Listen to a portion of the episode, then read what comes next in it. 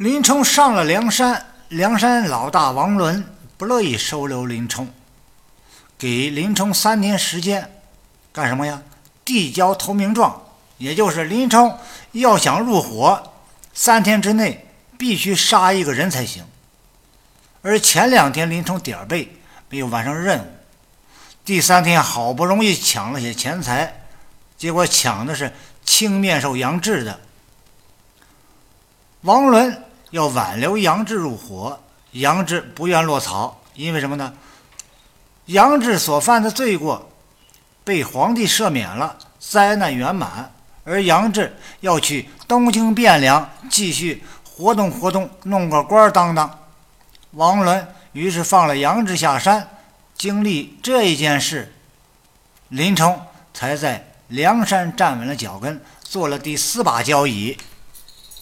那么杨志究竟犯过什么罪而四处躲藏避难呢？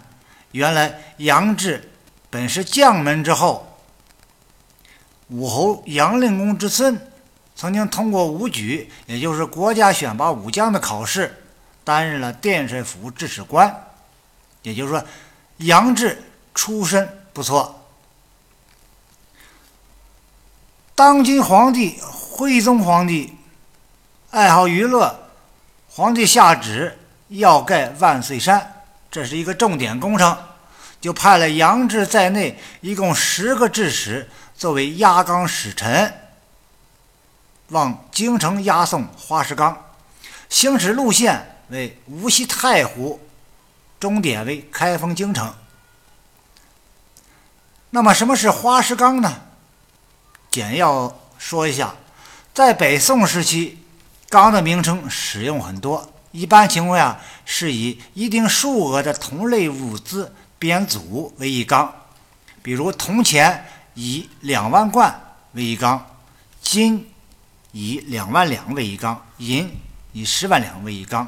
米以一万担为一纲，汴河运粮五百料船以二十五艘为一纲，四百料船以三十艘为一纲，一料相当于一担的载重量，每艘船以八分载重量计算，正好各是一万担。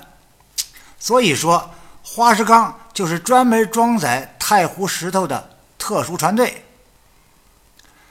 给皇帝办差本来是件美差。你办好了，皇帝一高兴还能升官但是呢，杨志比较倒霉，怎么倒霉呢？花石纲船队在经过黄河的时候，突遇大风，刮翻了船，花石纲全掉河里了。杨志在发生意外事件之后，没有积极通报当地政府组织抢救，也没向领导汇报事故情况。领导杨志怎么选择呢？这哥们选择是直接跑路，找了个地方眯起来了。杨志押运花石纲发生意外事件逃跑的行为，触犯了我国刑法第三百九十七条第一款玩忽职守罪。我国刑法规定，国家机关工作人员玩忽职守，致使公共财产、国家和人民利益遭受重大损失的，处三年以下。有期徒刑或者拘役，情节特别严重的，处三年以上七年以下有期徒刑。本法另有规定的，依照规定。小说中，杨志作为押纲使者，遭遇意外事件，没有积极组织打捞花石纲，但玩忽职守，私自逃跑，导致花石纲彻底打了水漂，严重影响了徽宗皇帝万岁山工程，致使大宋朝遭受重大损失。因此，杨志的逃跑行为构成玩忽职守罪。